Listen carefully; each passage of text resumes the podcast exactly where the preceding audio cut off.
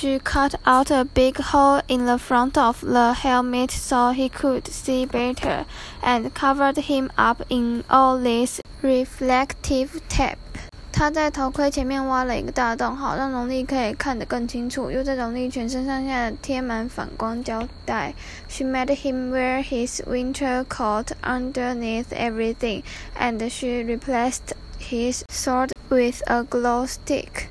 他叫他把外套穿在里面，还把他的剑换成荧光棒。I grabbed my pillowcase and me and Rolly started to head out. 我抓了我的枕头套，和荣利准备出发了。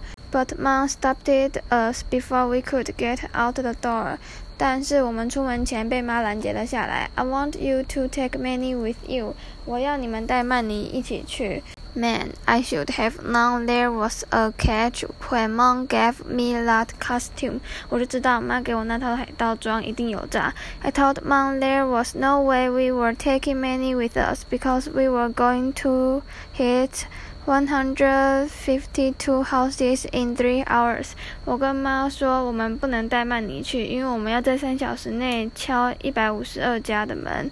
and plus, we were going to be on Snake Road, which is way too dangerous for a little kid like Manny. 再说我们要去蛇街，那里对曼妮这么小的小孩来说实在太危险了。I should never have mentioned that last part because the next thing I knew, Mom was telling Dad he had to go along with us to make sure we didn't step foot outside our neighborhood. 我真不应该说最后那句话，因为我还没反应过来。 来，妈就叫爸跟我们一起去，以确保我们不踏出社区一步。Dad tried to scream out of it, but once Mom makes up her mind, there's no way you can change it. 爸小小挣扎了一下，但妈一旦做了决定，就没有人能改变。Slam，碰。